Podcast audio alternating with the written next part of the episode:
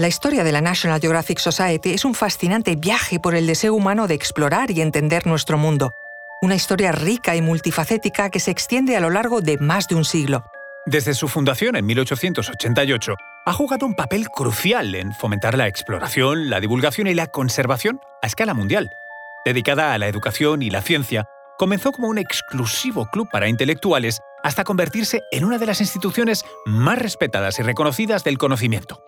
Os contamos esto y mucho más a continuación. Conoce mejor al equipo que protege nuestras costas. Alerta en el mar, el jueves a las 10 un nuevo episodio en National Geographic. Soy María José Rubio, historiadora y escritora. Y yo soy Luis Quevedo, divulgador científico. Y esto es Despierta tu curiosidad un podcast diario sobre historias insólitas de National Geographic. Y recuerda, más curiosidades en el canal de National Geographic y en Disney Plus. La National Geographic Society fue fundada el 27 de enero de 1888 por 33 amigos, reunidos en el Cosmos Club de Washington, D.C., en Estados Unidos. Entre ellos había profesionales de todo tipo, exploradores, científicos, abogados, financieros, educadores, pero unidos por un mismo interés por la divulgación del conocimiento científico, geográfico y cultural. El impulsor principal fue Gardiner Green Hubbard, primer presidente de la sociedad y suegro de Alexander Graham Bell, el famoso inventor del teléfono, que más tarde sería el segundo presidente de la sociedad. Su objetivo era crear una institución que fomentase el conocimiento geográfico y permitiera a sus miembros intercambiar ideas y reportes sobre exploraciones y descubrimientos. Uno de los logros más significativos de la sociedad fue el lanzamiento de la revista National Geographic Magazine en octubre de 1888. Al principio fue una publicación académica con artículos técnicos, pero todo cambió con la dirección de Graham Bell y la colaboración de Gilbert Howe Grosvenor, considerado el padre del periodismo fotográfico. Con ellos, la revista se transformó en una publicación visualmente muy atractiva y accesible para el público general. Grosvenor introdujo fotografías e imágenes a color, algo revolucionario para la época. Su enfoque en hacer la geografía más accesible cambió el rumbo de la revista y aumentó su popularidad. Destacó también por incluir con frecuencia mapas muy detallados sobre las regiones que visitaba. El éxito de estos mapas fue tal que incluso el gobierno de los Estados Unidos, cuando sus recursos cartográficos de una zona eran limitados, solicitaba el uso del archivo de mapas de la sociedad. La National Geographic Society ha financiado miles de investigaciones y expediciones a lo largo de los años. La primera fue en 1890 y su objetivo, cartografiar el monte San Elías de Alaska. Otro ejemplo notable de financiación fue la expedición del arqueólogo Hiram Bingham en el descubrimiento del Machu Picchu en Perú en 1912.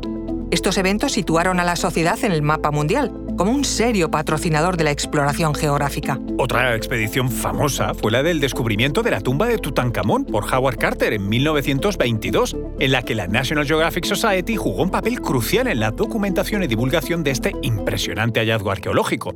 Hoy, National Geographic presume de haber becado los trabajos de más de 15.000 15.000 exploradores que ayudan a la conservación de ecosistemas frágiles. La sociedad también ha sido pionera en el uso de nuevas tecnologías para la exploración. Así lo demostró con el desarrollo del batiscafo Trieste, utilizado en su momento para la investigación oceanográfica más avanzada. En 1960, este batiscafo alcanzó una profundidad de inmersión récord de 10.900 metros en la fosa de las Marianas, cerca de las islas de Guam. Fue el punto más profundo de los océanos al que jamás había llegado la humanidad. Además, la National Geographic ha sido una plataforma para la divulgación de importantes hallazgos científicos, uno de ellos, el reciente descubrimiento de la especie humana primitiva Homo naledi en 2015, un evento ampliamente cubierto en sus publicaciones. La sociedad no solo se ha dedicado a la exploración y la ciencia, sino también a la conservación del medio ambiente y a la educación. Ha financiado proyectos de conservación en todo el mundo y ha creado materiales educativos utilizados en escuelas para fomentar la conciencia sobre temas ambientales y geográficos. La National Geographic Society no ha estado exenta de críticas y desafíos a lo largo de su historia.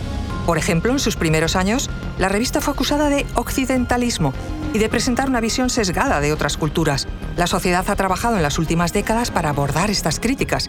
Se esfuerza en presentar una visión más equilibrada y multicultural del mundo. Entrando en el siglo XXI, National Geographic continúa adaptándose a los cambios tecnológicos y culturales. Con la expansión hacia plataformas digitales y televisivas, la sociedad busca llegar a un público más amplio y diverso. Además, sigue comprometida con su misión de aumentar y difundir el conocimiento de nuestro planeta y de nuestra historia. La historia de la National Geographic Society es un testimonio de la curiosidad humana y el deseo de explorar lo desconocido.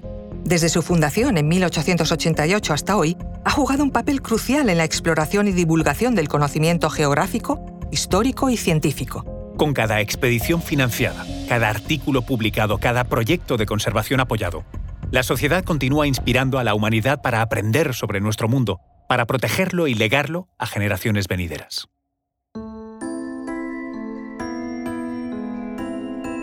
Recuerda que Despierta tu Curiosidad es un podcast diario sobre historias insólitas de National Geographic. Disfruta de más curiosidades en el canal de National Geographic y en Disney Plus. No olvides suscribirte al podcast si has disfrutado con nuestras historias.